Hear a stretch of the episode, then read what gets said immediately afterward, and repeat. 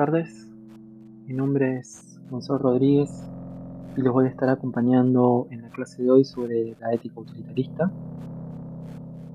Esta ética surge en el siglo XIX, en la Inglaterra de la Reina Victoria, una Inglaterra que se había convertido en el imperio más económico más importante de Europa, que había expandido su territorio hacia las colonias orientales, como por ejemplo India o Hong Kong,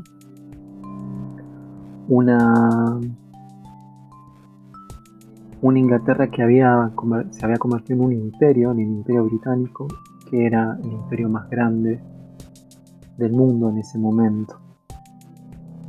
Una de las razones por las cuales este imperio fue tan próspero tuvo que ver con la expansión del mercantilismo, con la invención de la máquina de vapor, con el ascenso cada vez mayor de la burguesía al poder o, y la instauración de una economía de mercado en Inglaterra que fue muy beneficioso por lo menos para los sectores más eh, poderosos o los sectores eh, acomodados de esa época.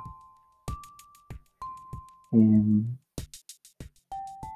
es en esta Inglaterra de la Segunda Revolución Industrial donde surge el pensamiento utilitarista. Un pensamiento cuya característica principal estaba dada por la necesidad de fundar una ética en base a determinados principios que obedecen a el modo de entender el mundo de esa Inglaterra victoriana mercantilista. Por lo tanto, va a ser una ética que no va a estar basada en un precepto moral religioso, eh, ni tampoco puede estar basada en un principio de razón universal como la kantiana, sino en un principio que se nos aparece como la utilidad y que representa y que reinterpreta las éticas hedonistas antiguas en términos eh, quizás económicos, tal cual lo pensaban en esa época los victorianos. Así, para los principales eh, representantes del utilitarismo van a ser, por un lado, Jeremy Bentham y por otro lado, John Stuart Mill. Eh, John Stuart Mill fue un pensador eh, británico que consideraba que era la ciencia y la utilidad el principio que debía regir nuestras acciones morales y que va a reinterpretar, como dijimos recién, estas concepciones eh, hedonistas en términos mercantiles o utilitarios. Entonces va a suponer que eh, el fin de la vida humana, el fin que tiene que promover la felicidad, que tiene que promover las acciones humanas, es la felicidad y no el deber, como decía Kant. ¿sí? Y dice, que se entiende felicidad el placer y la ausencia del dolor, y pone felicidad el dolor y la ausencia del placer. Esto es lo que debe guiar la acción humana. Ahora, ese placer va a ser reinterpretado, como dijimos recién, como utilidad. Según el utilitarismo de Bentham, esta utilidad puede ser cuantificada y podemos considerar que una acción es buena cuando genera mayor cantidad de placer y mayor ausencia de dolor, es decir, cuando genera mayor utilidad. La utilidad entonces determinada en función de estos principios como el placer y la ausencia del dolor es cuantificada y es lo que nos permite actuar. Una acción es buena cuando es útil, es mala cuando es inútil, cuando produce desdicha o infelicidad. Esta idea de que la felicidad depende de la utilidad es una idea que va en contra de las concepciones kantianas, porque se basan en la consecuencia de la acción y no en la intención de quien realiza la acción. Mientras que en Kant una acción es buena en la medida en que quien realiza la acción tiene una intención buena, para los utilitaristas una acción es buena en la medida en que genere utilidad o que produzca consecuencias buenas. En tal sentido, cuando nosotros planteamos que en Kant, por ejemplo, devolver un celular por la recompensa no era algo bueno, para el utilitarista sí lo sería, porque independientemente de la intención de quien devuelve el celular, la acción produce tanto felicidad para quien recibe el celular como para quien lo devuelve. Entonces, en este sentido, las acciones se juzgan no por su intención, sino por su consecuencia. Lo primero que se nos podría ocurrir aquí respecto de las concepciones eh, utilitaristas es la objeción de Aristóteles, esta objeción según la cual las éticas hedonistas son éticas que están basadas en, o las éticas que están basadas en el placer, eh, son éticas propias de los animales y no de los seres humanos.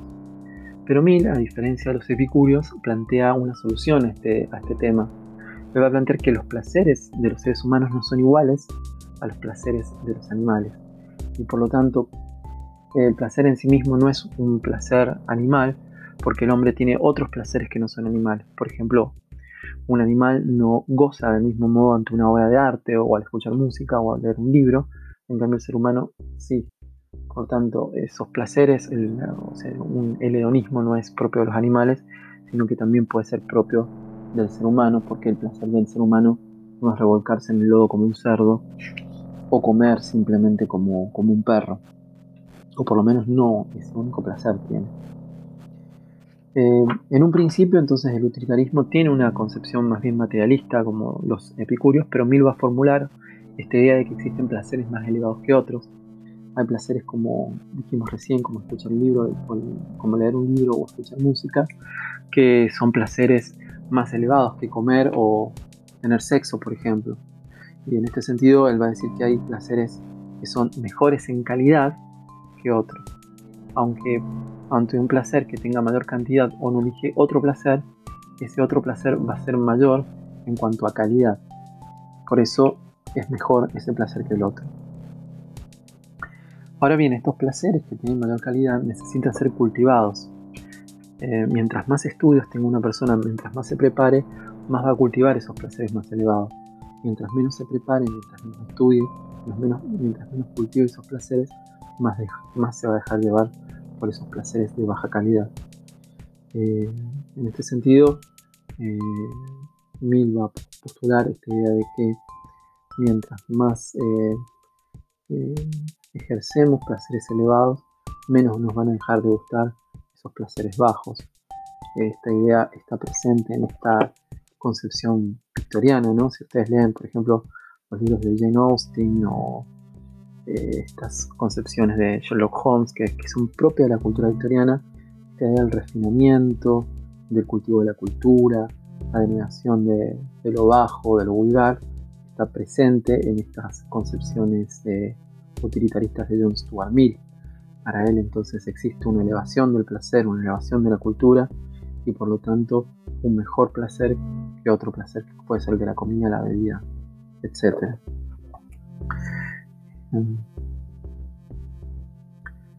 Ahora bien, como tampoco lo era para los epicúreos, el placer no es simplemente eh, la satisfacción exaltada de un deseo, ni un estado de éxtasis constante, sino que el placer verdadero consiste en la ausencia del dolor. Y esa ausencia del dolor se logra logrando cierta tranquilidad, y no simplemente gozando todo el tiempo. Em, la felicidad es en cierta manera eh, también un placer pasivo, como dice John Stuart Mill. Em,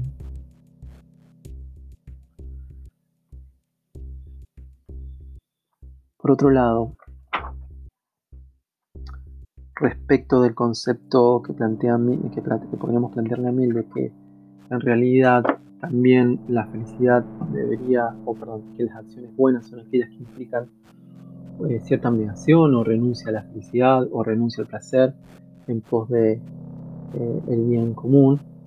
Eh, Mill va a ser también contrario a la posición kantiana, porque él va a decir que no tiene sentido actuar según el bien o actuar bien si yo voy a perjudicar a la mayoría de las personas, yo no tengo que decir la verdad en tal caso si esto me va a perjudicar a mí y a las dos personas, en que yo debo actuar de tal modo que logre la mayor cantidad de felicidad para el mayor número de personas. Y este es, digamos, el principio moral utilitarista. Actúa de tal modo que logres la mayor cantidad de felicidad para el mayor número de personas. Es decir, actúa de tal modo que logras la mayor utilidad para el mayor número de personas. Esto es, el, podemos decir, el principio moral utilitarista, porque es el que debe guiar todas mis acciones. Eh, aunque muchas veces estas acciones puedan estar guiadas por intenciones egoístas, en definitiva lo importante aquí es que beneficie a el conjunto.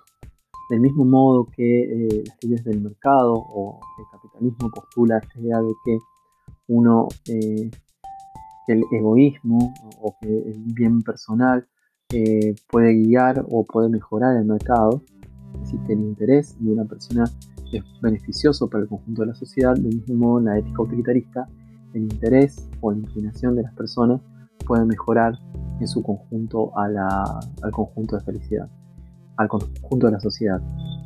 Yo no debo actuar de tal modo que eh, me anegue constantemente a mí mismo, sino que yo tengo que actuar bien, porque en definitiva actuar bien me conviene. Cuando actuamos mal, nos perjudicamos también a nosotros mismos. Si yo me, por ejemplo, me, colo en, en una fila, o si yo cometo un acto de corrupción, puede ser que en un principio me beneficie a mí mismo, pero a la larga eso termina perjudicando al conjunto de la sociedad y por lo tanto inmediatamente me va a terminar perjudicando a mí mismo. Por lo tanto, no debo actuar bien, no debo actuar mal, porque en definitiva me perjudica. Eh, es decir, que aún el pensamiento egoísta puede ser beneficioso eh, para el utilitarismo.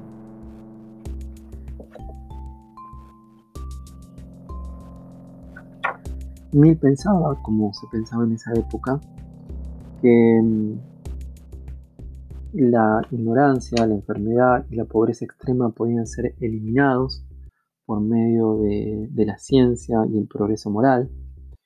Eh, la ignorancia debería convertirse con la difusión de la educación, la enfermedad por medio de la medicina y la pobreza por medio de una legislación adecuada que permitiría, que permitiera proteger a los que menos tienen.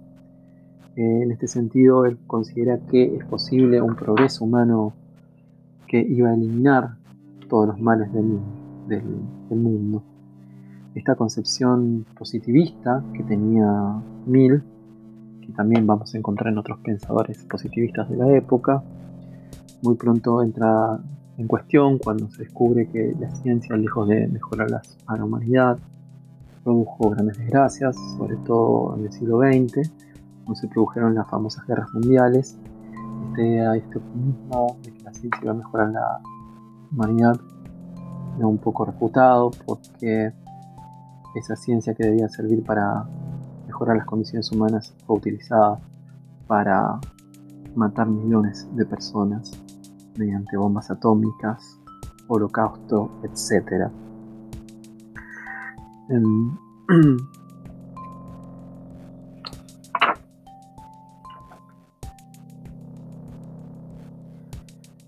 Finalmente, Stuart Mill va a plantear esta idea de que el principio moral utilitarista se puede asemejar a la norma áurea. Él va a decir que eh, en la norma áurea de Jesús de Nazaret leemos todo el espíritu de la ética utilitarista. Haz como querrías que hicieran contigo, llama a tu prójimo como a ti mismo. Eh, esto quiere decir que yo tengo que actuar de tal modo que quiera la mayor felicidad para mí mismo y para los demás. Tengo que actuar con los demás para lograr la mayor cantidad de felicidad. Eh, y esto dice Mill en este sentido que eh, primero lo que hay que hacer es eh, lograr leyes y disposiciones sociales que colaboren en la felicidad general y luego educar a la población para que coincida su felicidad personal del mejor modo con la felicidad o el bienestar general. Em, Así que bueno, eh, un poco esa es la ética utilitarista. Les envío un cordial saludo. Nos vemos.